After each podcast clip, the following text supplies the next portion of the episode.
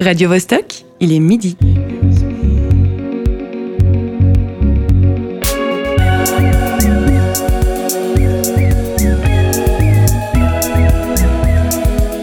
Midi bascule. Tous les vendredis à midi.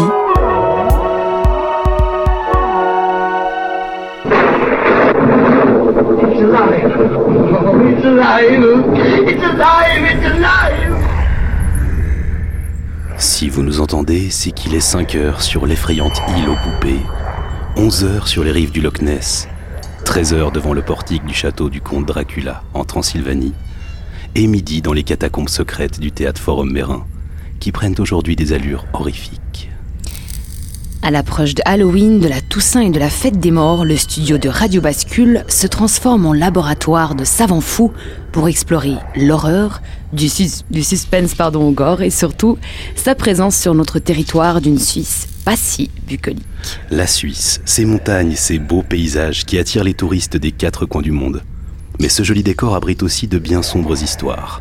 Histoires qu'elle a su inspirer, comme la créature de Frankenstein, ou qui se cachent, tapis à l'abri derrière les décors de cartes postales.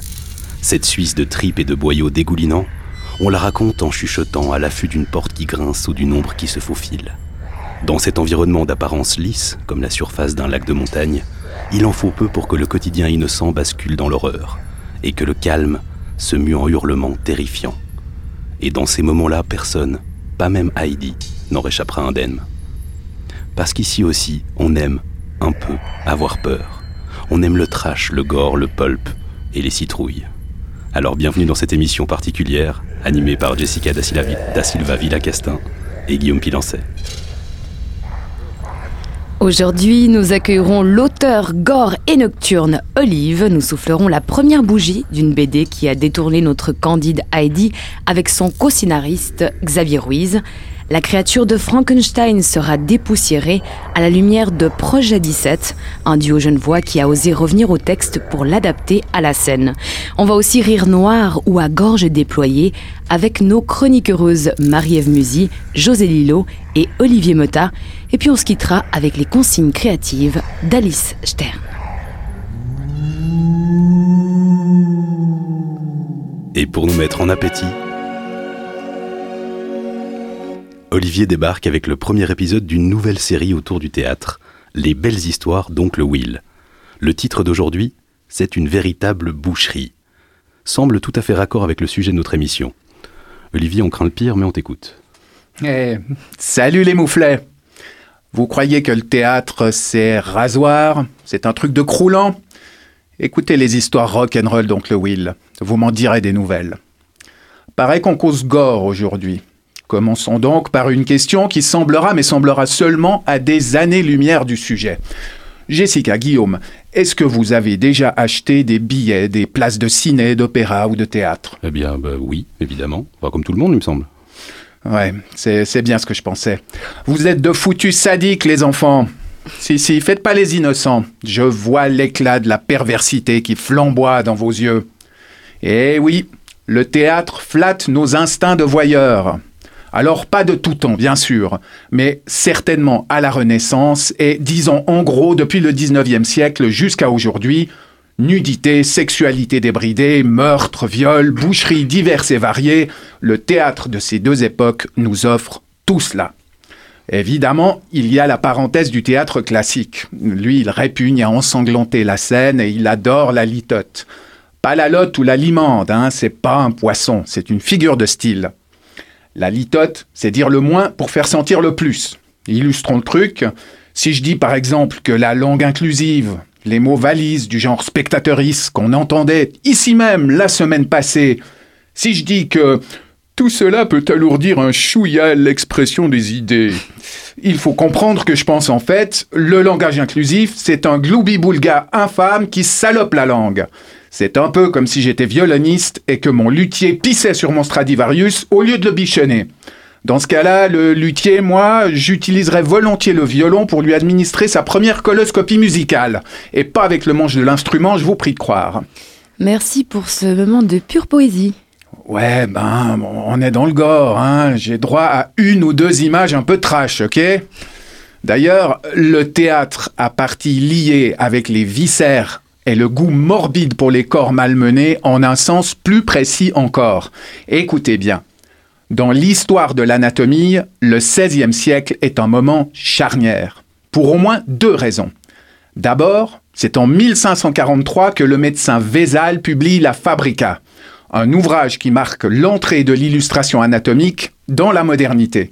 Avant lui, les images des traités donnaient surtout l'impression que les toubibs avaient disséqué au mieux des Playmobil, des cochons ou des singes, voire le cerveau d'un politicien PLR. C'était un foutoir d'organes totalement folklorique. Ensuite, et c'est là le point qui nous intéresse en particulier, le XVIe siècle, c'est aussi le moment où les médecins commencent à pratiquer la dissection dans des théâtres d'anatomie, des lieux dédiés, au début des structures temporaires, puis des constructions en dur, des lieux surtout auxquels n'importe quel curieux pouvait accéder en achetant un billet qui lui garantissait une place.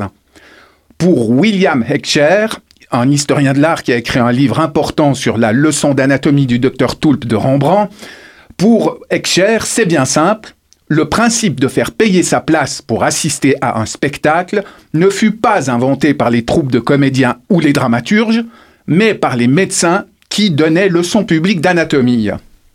En résumé, l'écosystème architectural et économique du théâtre moderne, il dérive peut-être bien de cette pratique des kidam qui achètent leur ticket pour le plaisir de voir un cadavre mis en pièces détachées. Quand je vous disais que vous étiez des sadiques, pour conclure, et donc pour satisfaire votre goût du sang, j'ai amené ceci. Vous voyez ce sac? Ce sac donc rempli de chatons. Euh, allez, on le ferme bien et petite leçon d'anatomie express. Voilà. Et maintenant, on rouvre le sac et on observe la bouille. Le premier qui repère un œil, un rein ou un estomac a gagné. Et si vous avez du lait, on peut même en verser un ou deux litres, secouer le tout et se faire un milkshake de chaton. Alors, elle est pas belle la mort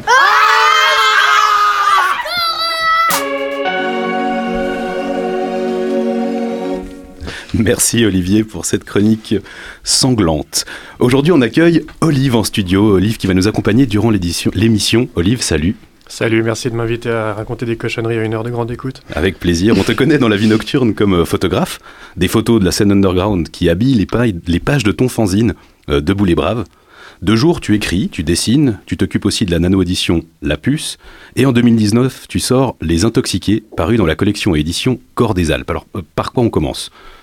Oula, ouais, t'as déjà dit la, moitié de mon CV que j'avais prévu de dérouler pendant une heure, alors on commence, par, on commence par où tu veux ben... Bah alors, Gore des Alpes, hein, restons, restons dans le thème de l'émission, du moins au début. Alors, ouais, j'ai eu la chance d'être publié en troisième euh, dans cette collection euh, de romans Gore euh, très, très valaisanne, mais pas que, puisque, puisque j'y suis aussi, qui compte à ce jour 14, 14 volumes et un 15e qui sort bientôt pour Noël.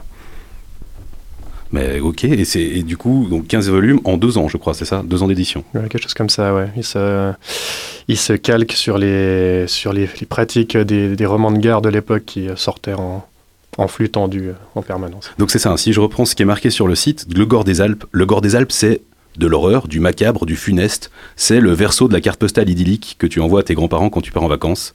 Mais le Gore des Alpes, c'est aussi du sexe, douleur, plaisir, fluide corporel mélangé. C'est de l'humour noir, cynique, et qui fait mouche à chaque fois.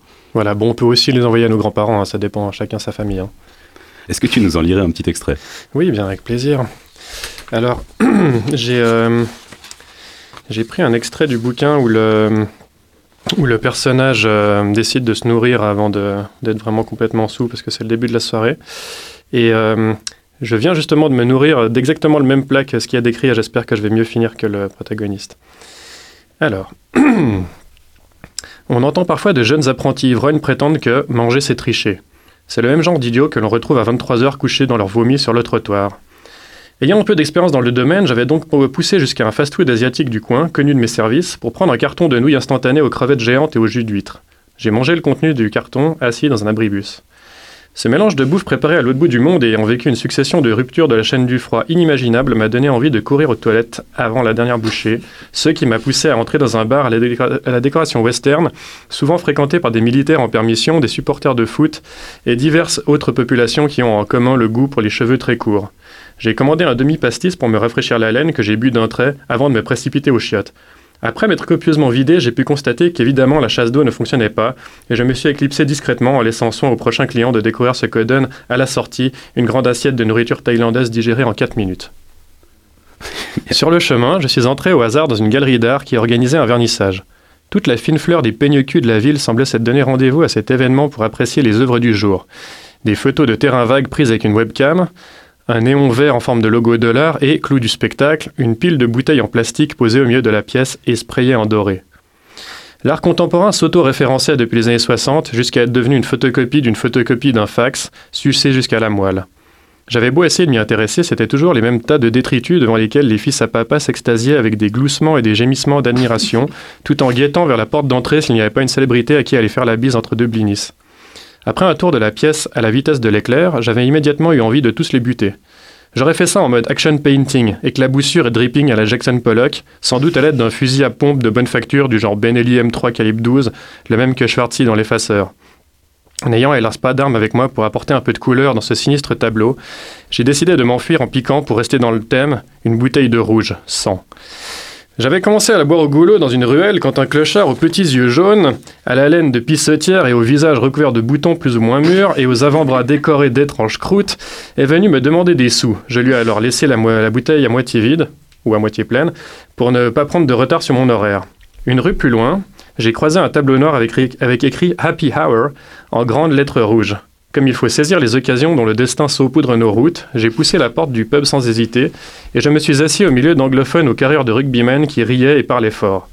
Tout en descendant une, une pente de brune, j'aperçus à mes pieds le sac à main d'une femme qui suivait attentivement un match avec son mari, une sorte d'oroc sauvage au visage couleur crustacé. Vu la marque du sac et ses habits, je me suis dit qu'elle ne m'en voudrait pas si je lui empruntais un peu de cash. J'ai séché la pinte d'un trait, puis, ayant posé mon genou à terre en feignant refaire mon lacet, j'ai plongé la main vers son porte-monnaie.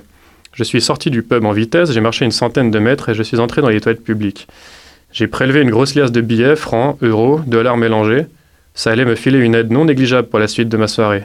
J'ai pensé un instant jeter le porte-monnaie plein de cartes dans un égout ou directement dans la cuvette, mais je l'ai finalement laissé sur le bord de l'évier, car personne n'a jamais été grandi d'être trop méchant. Quel saligo, non? Merci. Oh, bah vous allez voir, ça va devenir bien pire. Ah, merveilleux. Merci. Donc du coup, tu es donc cette, euh, cette maison d'édition, fait, collection Gore des Alpes, euh, est un collectif valaisan à la base, comme tu l'as dit. Comment comment un jeune voix se retrouve euh, Est-ce que c'est eux qui t'ont approché? Est-ce que tu avais envie d'écrire? Alors, euh, c'est assez amusant parce que le week-end passé, dimanche passé, on était au Salon du Livre, tous les deux d'ailleurs, Euh, et quelqu'un a, a glissé un trait d'humour euh, sur la, la légende euh, selon laquelle les Valaisans étaient tous consanguins. Et en fait, s'il y a bien des gens qui sont consanguins, c'est bien le milieu de l'édition, parce que avec ma propre maison d'édition, La Puce, j'ai édité les trois premiers romans de Philippe Battaglia, qui est le directeur de la collection.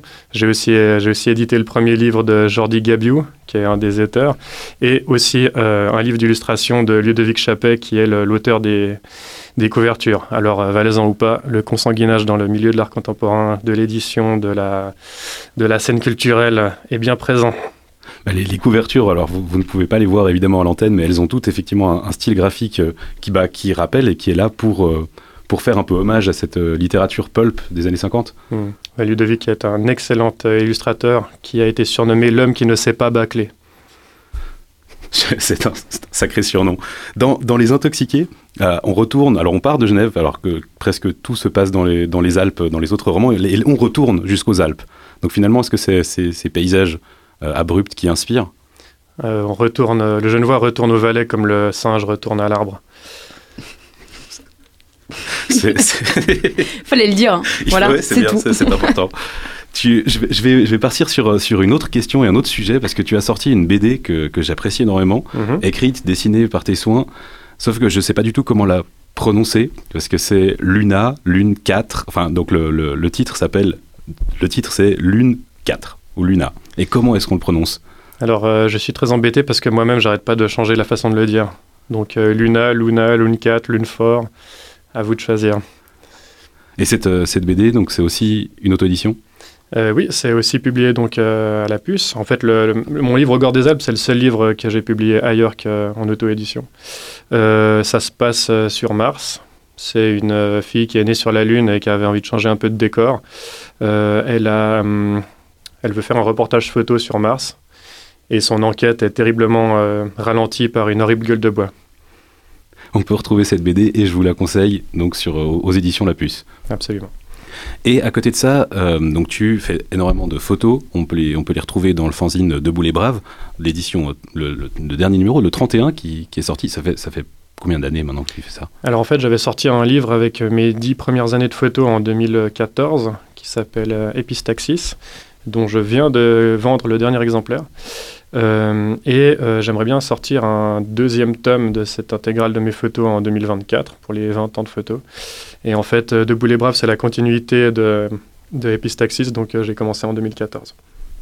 Je me demandais par rapport à votre processus d'écriture, c'est très proche de l'oralité aussi. Ah, mais t'es encore de- en train de me vous voyez Oui, oui, je vous vois. Je te tutoie. Voilà, je, je tu vois. Euh, c'est très proche de l'oralité et en même temps il y a ce côté un petit peu écriture presque. euh, J'écris comme je pense. Comment est-ce que tu euh, t'écris? Ah, mais ça, c'est parce que je je suis pas beaucoup été à l'école. C'est la bonne réponse, c'est ça Il n'y a pas d'autre réponse. Ben non, bon, eff- tu effectivement. relis, tu, le, tu écris en même temps, tu te lis à haute voix et tu dis voilà, là on sent qu'il y a vraiment une description d'un d'un regard sans vraiment euh, trop de filtres. On y va, c'est cru, c'est direct. Ouais, il n'y a pas beaucoup de fioritures, c'est mon côté euh, fanzine punk. Mais euh, voilà, c'est. euh, c'est effectivement. D'ailleurs, c'est écrit à la première personne, le- les intoxiqués. Et c'est marrant, vu que le personnage me ressemble pas du tout, ça a été amusant de, de devoir se mettre dans la peau de ce personnage euh, complètement dissolu, euh, ivrogne et sous l'emprise de drogue. Dans, dans l'esthétique du gore, est-ce que le, le- bah, le travail de photographe et l'aspect visuel euh, qu'on a, qu'on a pu entendre dans l'extrait aussi, il y, a un- il y a un côté très visuel. Enfin, comment, comment, tu, comment tu penses le, la vision dans les mots? Alors, euh, l'autre jour, on m'a rapporté qu'un qu'une personnalité genevoise euh, disait du mal dans mon dos et disait que en fait, euh, quand on m'appelait pour photographier un concert, euh, je passais plus de temps devant la salle à photographier les punks en train de vomir que dans la salle à photographier les guitaristes. Et ce qui était une insulte m'a particulièrement flatté. J'imagine, ouais. On va écouter, on va écouter hein, le titre que tu as choisi pour, pour cette émission, Autogol de Ghetto Blaster. Est-ce que tu veux nous dire un petit mot sur pourquoi ce choix? Euh, parce que c'est mon groupe préféré, puis comme c'est un groupe local en plus, euh, autant, autant, euh, autant pousser euh, les, les petits commerçants euh, locaux. Alors on écoute. Salut, c'est moi, le dieu pour fantôme Qu'on a balancé dans le Rhône Je n'ai jamais appris à nager Le jeu, je ne sais même pas le balai Salut, c'est moi la zombie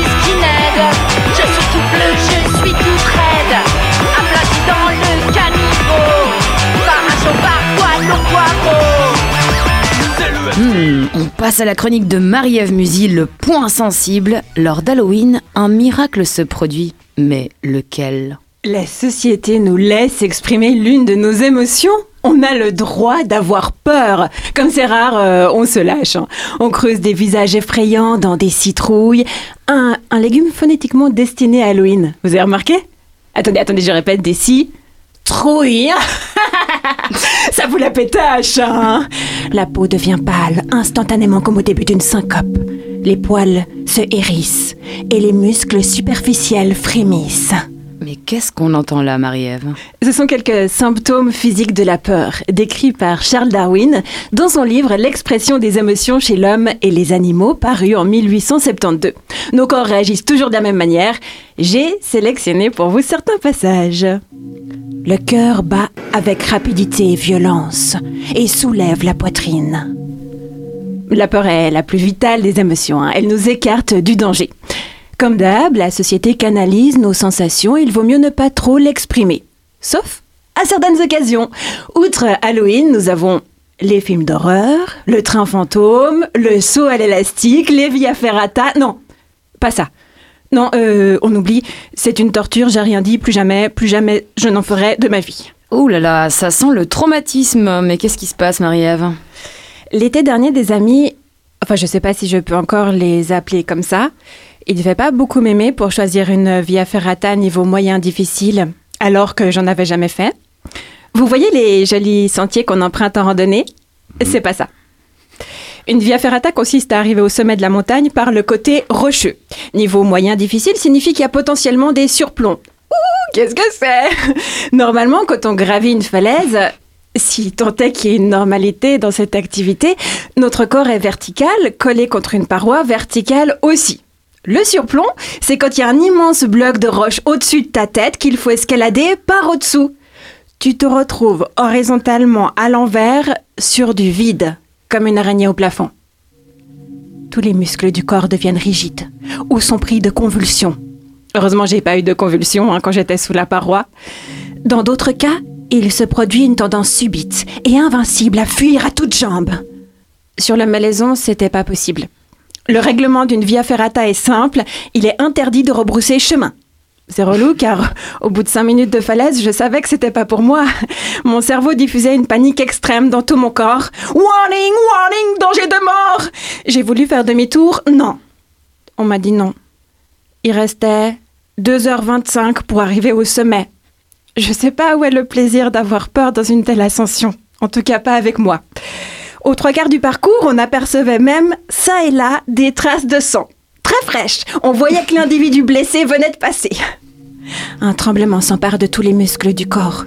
Souvent, en premier lieu sur les lèvres. Les pupilles sont, paraît-il, prodigieusement dilatées. Pour Halloween, au moins, c'est du faux sang.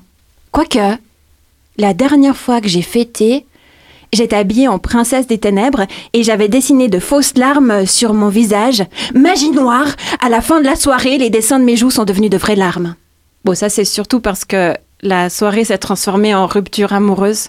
Mon mec était déguisé en Dexter, ça a pas aidé. Je crois que j'aime pas trop ressentir la terreur en fait. Non, et creuser une citrouille, euh, c'est galère. hein. Les corsets durs, ça prend des heures. Franchement, franchement, ils auraient pu choisir des melons.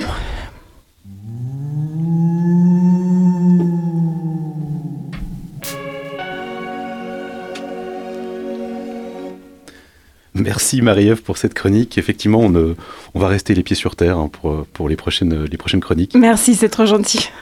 On en apprend des choses, hein. Le surplomb, alors ça. Et moi, je, je suis la, la même chose. hein. Je ne prendrai même pas le risque d'essayer de commencer à envisager de faire une via ferrata. C'est hors de question. C'est hors de question.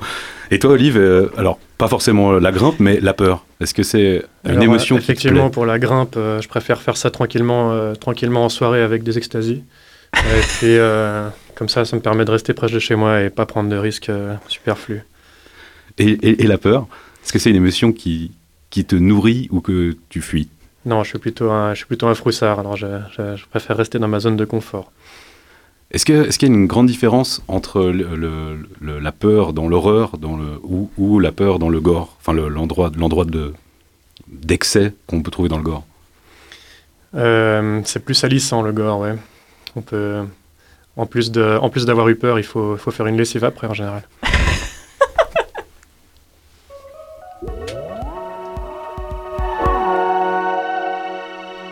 Il y a un an, une BD toute élevette et toute gore débarquait dans les librairies. Personnage principal, une Heidi version détournée, hache à la main, qui traque les zombies. Ce qui aurait dû être un film d'horreur est devenu une BD Heidi versus zombies. À l'origine de ce massacre exquis du mythe Candide, Xavier Ruiz, réalisateur et scénariste, bonjour. Bonjour. Alors tu voulais que ce soit une comédie d'horreur qui touche un mythe pour apporter un peu d'autodérision en Suisse. Absolument, euh, pas un peu, beaucoup d'autodérision. en fait, c'est une idée que j'ai eue euh, il y a plus de dix ans et puis que mon co-auteur, enfin c'est le scénariste, euh, moi j'étais pas le scénariste, j'ai eu l'idée de départ, mais le scénariste du film, c'était Jean-Paul Cardinaux. Et puis, et puis voilà, donc on s'était dit, lui il, aime beaucoup l'humour, moi j'aime beaucoup ce qui est un peu genre, horreur et tout ça, et donc on a un peu mélangé les styles et on voulait un peu se moquer de la Suisse. Et comment est la Heidi Made in Ruiz, Cardino et Kalonji, qui est donc l'illustrateur de la BD Euh, Cardino, c'est le co-auteur et Kalonji, l'illustrateur. Euh, en fait, c'est une ado rebelle. En fait, l'histoire, elle, pr- elle, elle reprend la Heidi d'avant. Bon, c'est pas en 1880 et quelques, hein, comme euh, le, bouquin original de John Spiri, mais mais on reprend Heidi euh, au niveau contemporain et on fait une, une ado euh, rebelle qui joue aux jeux vidéo, euh, bien, enfin bien dans sa de guillemets, bien, bien dans ses baskets plutôt, et puis qui, qui, voilà, qui vit son adolescence et, et qui se retrouve confronté à son passé et aux zombies. Et comment adapter un scénario de cinéma pour, pour une BD, puisque finalement c'était une BD, et dix ans, entre guillemets aussi, d'histoire euh, ouais, ouais, c'était long. En fait, euh, on a mis un peu de temps. D'abord, on a essayé de produire, euh, le scénario, pendant quatre ans. Ça n'a pas marché, on n'a pas eu le faire. Ça n'a pas marché. Et puis, à un moment donné, on s'est dit euh, que avant qu'on le jette, le scénario, et qu'on n'en fasse rien, on va essayer d'en faire une histoire. On ne sait pas si écrire un bouquin. Et puis, on a envie de faire une BD. Et puis, du coup, ben ouais, c'était c'était intéressant parce que en fait, le scénario du cinéma euh, n'est pas exactement du tout euh, ce qui est arrivé finalement en BD. Parce que en BD, c'est pas la même écriture, il y a beaucoup de raccourcis, d'ellipses, et on arrive à dire beaucoup de choses dans une seule case, et du coup, ça nous a permis de réécrire l'histoire. Et en fin de compte, elle est, vraiment mieux. Euh, voilà, le travail qu'on a fait avec Jean-Paul Cardinaux nous a donné une meilleure histoire, et finalement, le, le scénario qui pourrait sortir de la BD est meilleur que le scénario dont est sorti la BD. Xavier Ruiz, en passant du 7e au 9e art, est-ce que tu as touché au final un autre public? Euh, je, pense, j'espère. Enfin, j'en sais rien en fait. Euh, je connais pas très bien le public du 9e art. Moi, moi-même, j'aime la BD, j'en achète. Je suis pas un monstre fan, mais c'est quelque chose que j'aime. Euh, et puis, je sais pas, parce que c'est un monde à part en fait. mais peut-être qu'on a tapé plus large, peut-être.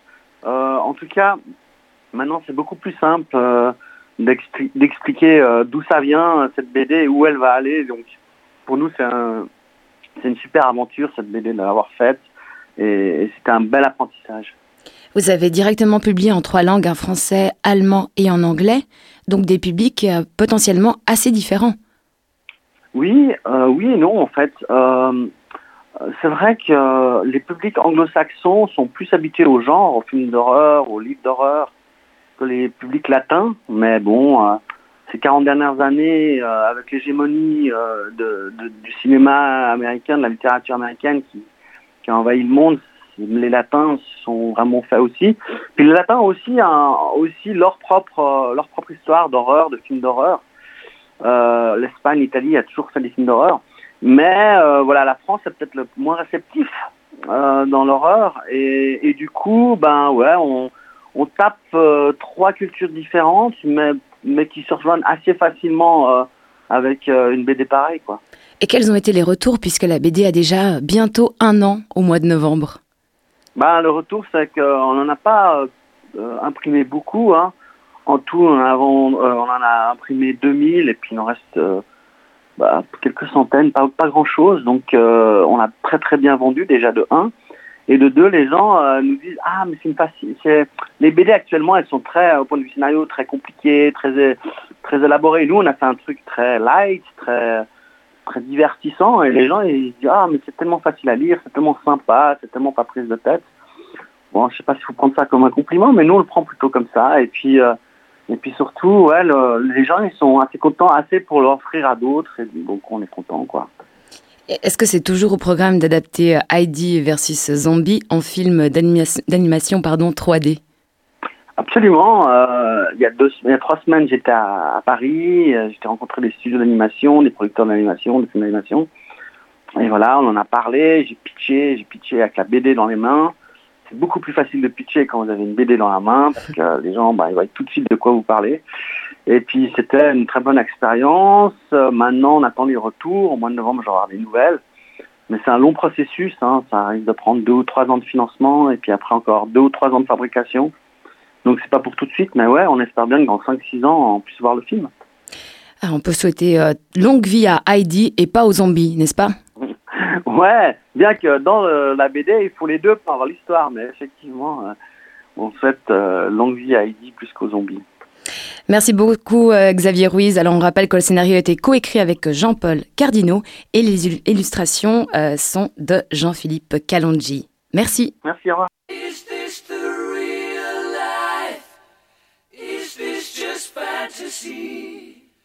Caught in a landslide, no escape from reality. Open your eyes,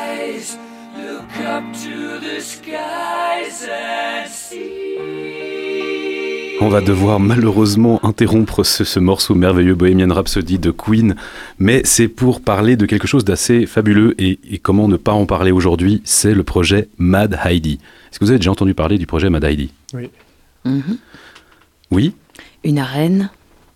Une arène alors on, on y vient, on y vient. En fait, c'est le réalisateur suisse euh, Johannes Hartmann, donc c'est un fan de longue date de films gore, qui a eu l'idée, bah, comme, euh, comme Xavier juste avant, d'utiliser cette icône suisse, joyeuse, optimiste, Heidi, mais pour torturer les codes du genre.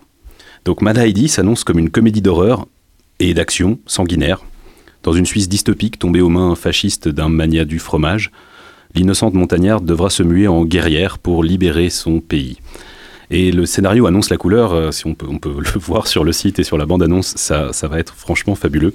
Mais il faut savoir que le processus de financement de ce film est assez euh, non conventionnel et novateur.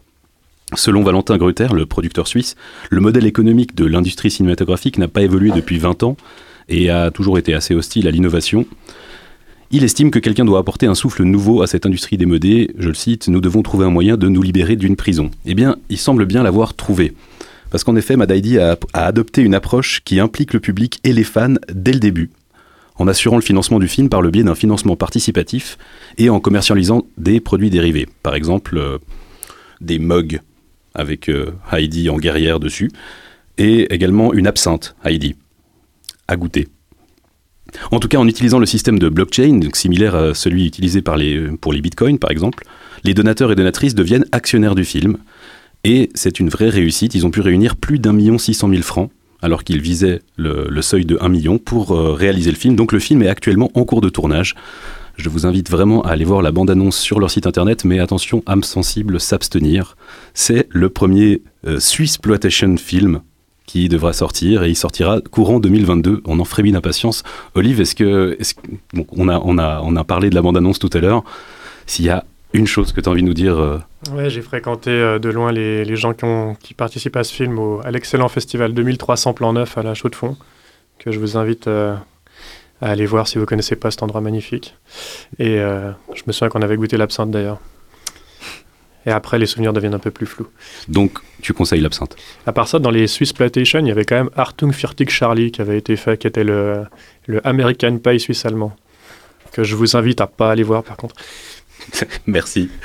Et, on accueille, on a, José avec nous. Alors, euh, bon, José, je pensais que cette thématique Halloween, euh, spéciale tripé boyau, pour une fois, ça allait te détendre un petit peu. Enfin, quelque part, c'était presque un peu ton élément. Mais à te voir, j'ai l'impression que c'est encore pire que d'habitude. Est-ce que j'ai la tête d'un mec décontracté qui se fait défoncer à la 13e minute d'un slasher movie parce qu'il a passé les 12 premières minutes du film à sourire comme un niais à chaque plan et à faire des blagues foireuses? Non merci. Je me suis pas tapé à l'adolescence le, Halloween de Carpenter, les vendredis 13 et les massacres à la tronçonneuse pour baisser la garde au prétexte que ce serait jour de réjouissance. Et qu'aujourd'hui on est censé euh, se marier avec des trucs qui font peur. En même temps, Jessica et Guillaume, je sais bien, malgré vos déguisements de vampires et de sorcières cosplay de série Z, que je risque pas grand chose avec vous, à part me faire interrompre et me faire perdre le fil de ce que je disais. D'ailleurs, qu'est-ce que je disais? Ah oui, je disais rien, parce que j'avais absolument aucune envie de dire quoi que ce soit en relation avec Halloween. Vous trouvez que c'est pas déjà assez Halloween toute l'année depuis quelque temps? Il faut vraiment en rajouter il n'y a, a pas assez de têtes coupées dans l'actualité? Non, bien sûr, tiens, je vais m'en fabriquer une en latex, c'est trop marrant, et je vais me promener en ville avec, en la tenant par les cheveux et en la secouant. Youpi, youpi Ça va trop mettre l'ambiance. Ouais, il n'y a pas assez de gore comme ça dans le monde. Rajoutons-en, mais excellente idée Genre, eh, mais cette année, mais on pourrait se déguiser en gens infectés par un virus mutant, tout droit sorti d'un laboratoire en Chine, et faire euh, des gros sons comme ça. Comme si on avait beaucoup de mal à respirer, ou des poumons de zombies mutants à Tchernobyl. Brillant, mais trop fort, mais merci Halloween, mais qu'est-ce qu'on s'ennuierait sans toi? Vous êtes en manque de zombies Vous en croisez pas assez dans votre vie Mais je vous en prie, mais allez faire un tour sur des plateformes complotistes avec des éveillés pur jus avec la bande Aquanon. Tapez-vous des séries de vidéos de 3 heures sur le pourquoi du comment du sachage qui vous bouffe la cervelle mieux qu'une meute affamée dans Walking Dead sans que Rick Grimes puisse rien faire pour vous parce que vous êtes fait mordre la tête et que vous amputer de la tête n'est pas vraiment un remède, même dans Walking Dead. Et une fois bien mort, marchez vous aussi avec les morts en horde dans des manifs à la con pendant que la BO diffuse du Francis Lalanne. Et que Jean-Marie Bigard te crie dans les oreilles. Grâce à Internet, devenez zombie toute l'année, H24, 7 jours sur 7. Le résultat est identique, garanti 100% de réussite. À la seule différence qu'au moins dans les films de zombies, les zombies ferment leur gueule.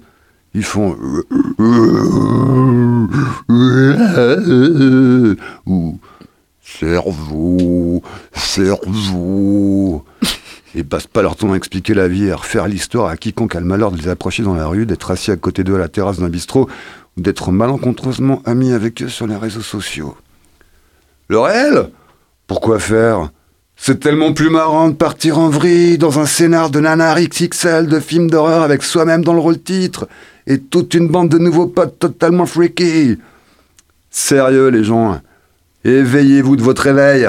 C'est pas le troisième œil que vous avez d'ouvert, c'est un orifice dont je tairai le nom. Oui, aujourd'hui on a dit gore, on n'a pas dit porno. Peut-être une prochaine fois, à l'occasion de la fête de... Ah bah non, tiens, il n'y a pas de fête pour ça. Tiens, et pourquoi ça m'étonne pas? Tu sais quoi, José, on te promet qu'on va se penser sur le sujet d'une prochaine, lors d'une prochaine émission.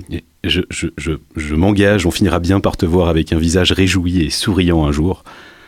Et, ce jour-là, ça sera tellement inhabituel que ça sera vraiment flippant.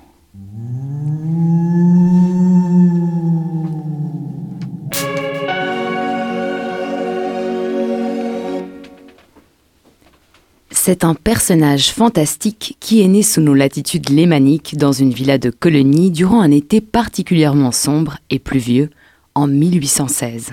Un personnage devenu archétype de la monstruosité que l'on nomme à tort du nom de son créateur, le savant Victor Frankenstein. Ce fut en novembre, pendant une nuit affreuse, que j'ai enfin vu l'accomplissement de mes travaux. Dans une inquiétude voisine de l'agonie, j'ai rassemblé autour de moi les instruments propres à donner la vie pour introduire une étincelle d'existence dans cette matière inanimée qui était à mes pieds. La pluie battait contre mes fenêtres avec un sifflement horrible. Ma lumière était prête de s'éteindre. Lorsqu'à cette lueur vacillante, j'ai vu s'ouvrir l'œil jaune de la créature.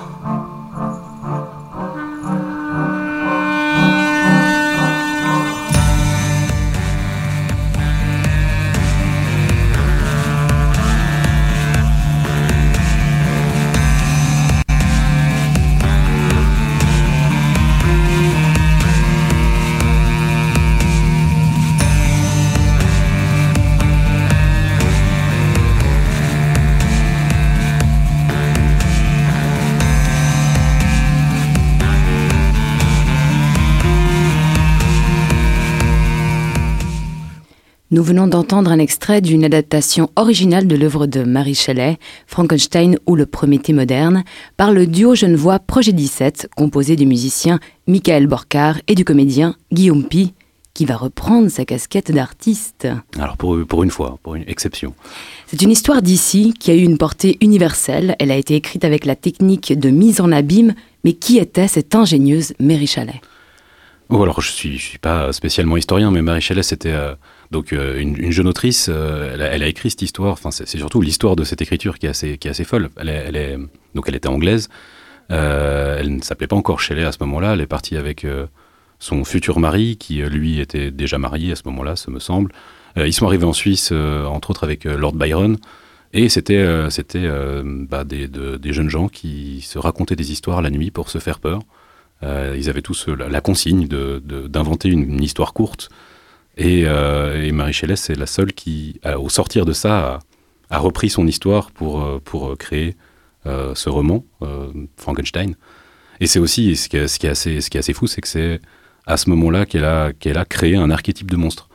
Alors que bah, Lord Byron, par exemple, a écrit euh, Le Vampire à ce moment-là. Enfin, il y a vraiment des, des monstres préexistants, hein, les loups-garous, les vampires, les, les fantômes. Et en fait, Marie Shelley, dans, ce, dans, ce, dans cette idée de, d'accumuler des morceaux de cadavres pour en faire une créature qui redevient vivante, à vraiment créer un archétype de monstre qui aujourd'hui est partout dans la culture populaire et qui est né à Genève il y a 200 ans. Avec ce côté aussi de, de mise en abîme, donc euh, on commence avec une histoire dans une histoire dans une histoire, donc en fait déjà aussi la forme aussi est très originale. C'est vrai que le roman est en poupée russe. Euh, on commence par un, par un capitaine qui essaie d'atteindre le pôle Nord, qui euh, sur, sur la route tombe sur le, le docteur Frankenstein, enfin Victor Frankenstein, qui n'est pas du tout docteur en fait. Euh, donc tombe sur Frankenstein épuisé sur un iceberg, le recueille à bord de son bateau et, euh, et Frankenstein commence à lui raconter son histoire. Et donc l'histoire euh, de comment il a. Donc Frankenstein, il faut le savoir, c'est le nom du créateur et non pas de la créature. On fait souvent le- Mhm. l'amalgame. Donc Frankenstein, Victor Frankenstein raconte son enfance à Genève, comment il est parti à Ingolstadt, comment il a créé, donné vie à cette créature et donc sa passion. Et ensuite tout ce qui va, tout ce qui va s'en suivre, c'est-à-dire euh, son abandon de la créature. Il faut savoir que le, monstre dans, l'histoire, à mon sens, n'est pas forcément celui qu'on croit. Euh, il va y avoir un moment où il va rencontrer la créature euh, sur le Mont Blanc, donc c'est la, la dernière poupée russe, où cette fois c'est la créature qui prend la parole et qui raconte son point de vue, sa, sa- sa naissance, sa, manière d'avoir vécu cet abandon et cette, solitude. On revient sur Frankenstein et on termine avec le capitaine. Donc effectivement c'est une poupée russe. Et, euh, Et c'est une sacrée histoire. Et comment vous avez justement apprivoisé cette œuvre Et qu'est-ce qui fait la particularité de l'approche de Projet 17 Bon, alors projet 17, c'est dans l'idée, c'est euh, donc avec Michael Borcar de, de mettre en mots et en musique euh, des, des œuvres de la littérature euh, classiques ou moins classiques. C'est aussi de faire entendre et de refaire découvrir des, des, des mots ou des, en l'occurrence des caractères que tout le monde pense connaître. On avait fait notre premier spectacle sur Baudelaire avec cette idée de, en fait, on va vous faire découvrir quelque chose que vous êtes sûr de connaître. Et Frankenstein, c'est encore plus poussé euh, parce que bah, tout le monde connaît Frankenstein. Et tout le monde pense que c'est le nom de la créature, et tout le monde pense que c'est une sorte de, zombie qui... euh, alors qu'en fait non, c'est une créature sensible qui a, qui, a, qui a un parcours beaucoup plus fou et beaucoup plus intense que, que, qu'un simple amas de chair qui prend vie sous, sous l'impact électrique d'un éclair.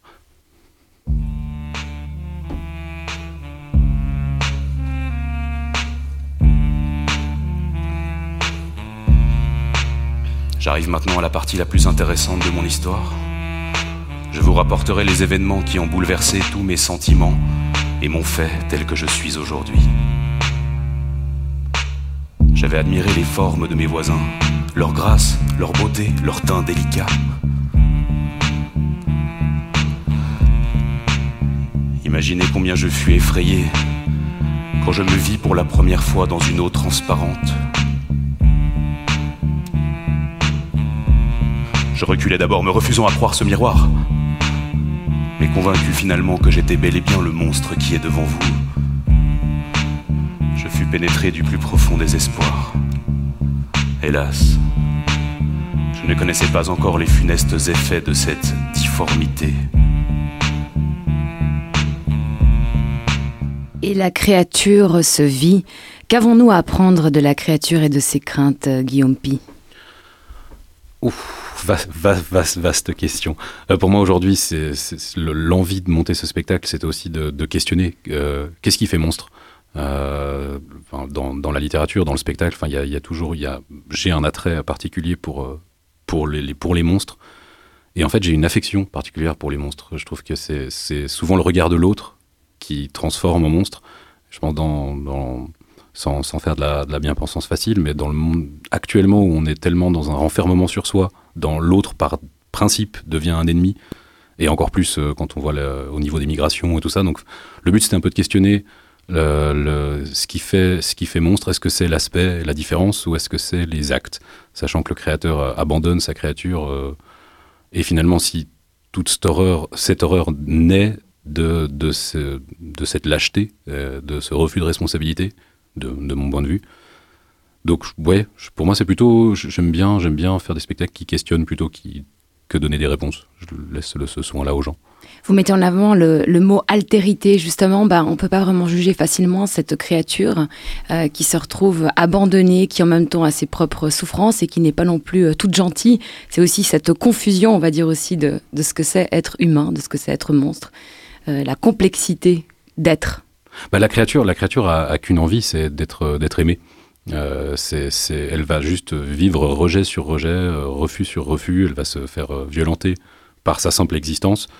Et, euh, et elle va le dire, hein, elle est en quête juste finalement d'un mot tendre, sauf qu'on n'a fait que lui le refuser. Et à force, si tout le monde, elle, va arriver à la conclusion que si tout le monde la considère comme un ennemi, bah, elle va prendre l'humanité comme un ennemi.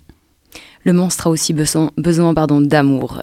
Guillaume Pi, merci beaucoup. On rappelle donc euh, le projet, projet 17, euh, autour de l'œuvre Frankenstein ou le Prométhée moderne de Marie Chalet.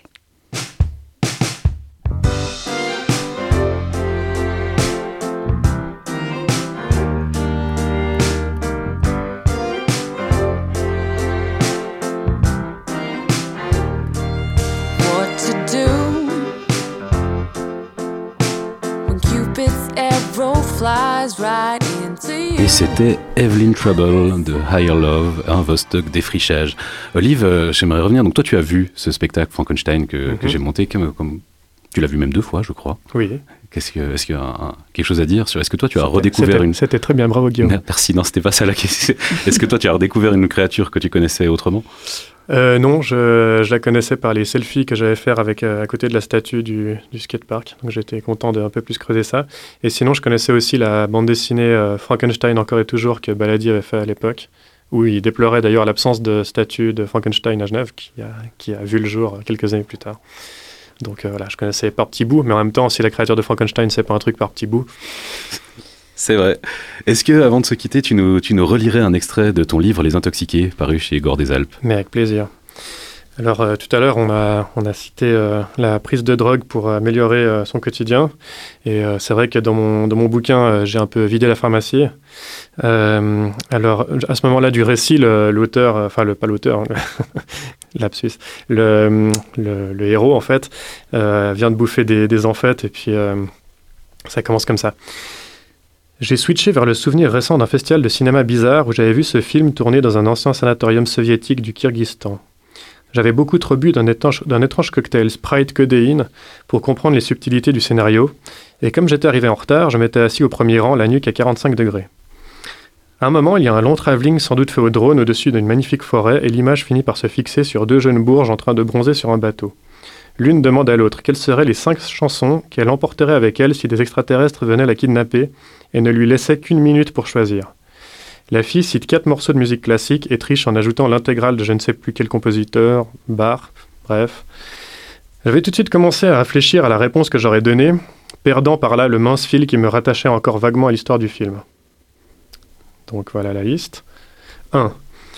La démo de Dance on Glass de Sister of Mercy sur l'album Rare Obscurities. Cette voix lancinante et rugueuse et cette espèce de montée et de redescente du rythme, comme lorsqu'on écoute un 45 tours 100 mètres de centreur et que l'aiguille tangue un peu, fait ce, fait ce morceau un parfait, fait de ce morceau un parfait à écouter les yeux fermés en attendant la mort. 2. Cossacks, Unsaddle Your Horse par les chœurs de l'armée rouge. Alternant baryton et soprano, grandeur et miséricorde du plus célèbre chœur du monde, dont tous les membres sont morts, perdus corps et âme dans un accident d'avion en 2016, alors qu'ils allaient chanter pour les troupes russes déployées en Syrie. 3. The Passion of Lovers de Barhouse, morceau mélancolique et aérien à la fois, on dirait que Peter Murphy, le chanteur du groupe, chante depuis l'autre bout de la pièce avec un écho résolu et désespéré. 4. God Bless America de Bob Cat Goldways, où un type de classe moyenne pète un câble et décide de tuer des stars de la télé-réalité. Un film mené à bien du début à la fin sans trahir une seule fois l'esprit anarcho-nihiliste qui l'entoure. Euh, merde, c'est pas une chanson, c'est un film. Non, ça c'est l'ecstasy, je me perds, reprenons. Donc, 4. The Serpenting Offering de Dimmu Borgir, un mélange de black metal d'excellente facture et d'opéra tout droit remonté des enfers, accompagné de longs gémissements de cuivre et d'une batterie hyperactive. Le reste de la discographie du groupe n'arrive hélas pas à la cheville de cet incroyable tube de 5 minutes 09. 5. Et pour finir, je citerai Ishville, du célèbre groupe allemand Rammstein, sur l'album Mutter, qui est l'un des meilleurs du groupe, car l'un des plus énervés. Le morceau est d'ailleurs illustré par un très beau clip où un groupe terroriste fait sauter une banque.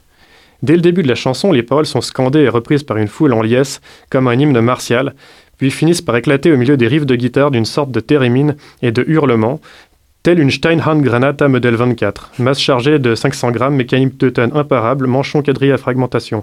Efficacité redoutable dans un rayon pouvant atteindre 3 hectares, même en terrain accidenté, transformant allègrement le bataillon ennemi le plus expérimenté en étal de boucherie, haché menu menu en moins de 4 secondes et demie, nuage de sang, cervelle éparpillée à la ronde, tripes suspendues en guirlande aux arbres environnement, environnant, chair fraîche en pagaille, les chiens errants se régalent, bon appétit les toutous. Cette extasie est trop fort, j'aurais dû le garder pour demain, me suis-je dit tout en, ach- achevant d'arracher avec mes dents un large lambeau de peau de mon pouce droit. Je m'étais perdu dans mes pensées, j'ai relevé la tête d'un coup, et l'horizon s'est soudain, tourné à 90 degrés. Avant de comprendre que je venais de tomber dans les vapes, j'ai tout de même senti au loin la dureté du plancher contre ma tempe. Aïe, rideau. C'était un extrait donc des Les Intoxiqués. Merci Olive pour cette lecture. Euh, les Intoxiqués, vous pourrez trouver sur euh, gordesalpes.ch ainsi que tout le reste de la collection. Je vous invite à y jeter un œil.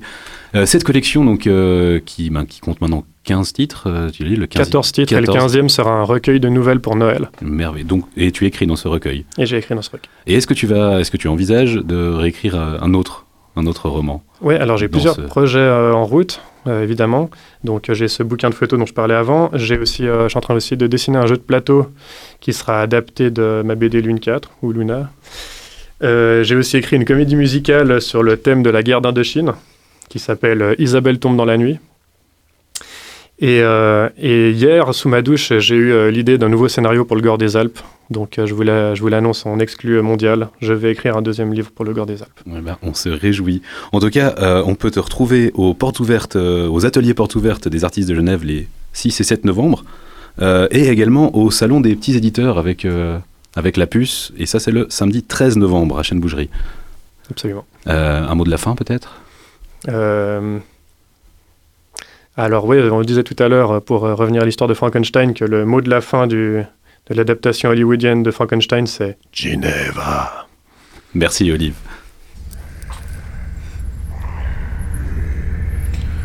La bonne peur serait bénéfique pour la santé. Paradoxalement, elle est déstressante. Libération d'endorphines et de dopamine, diminution de l'activité cérébrale. Un peu comme le sport mais sans les muscles. Voilà qui permettra aux sceptiques de l'horreur d'accueillir plus volontiers un zombie dans leur vie. Et ça sera tout pour aujourd'hui.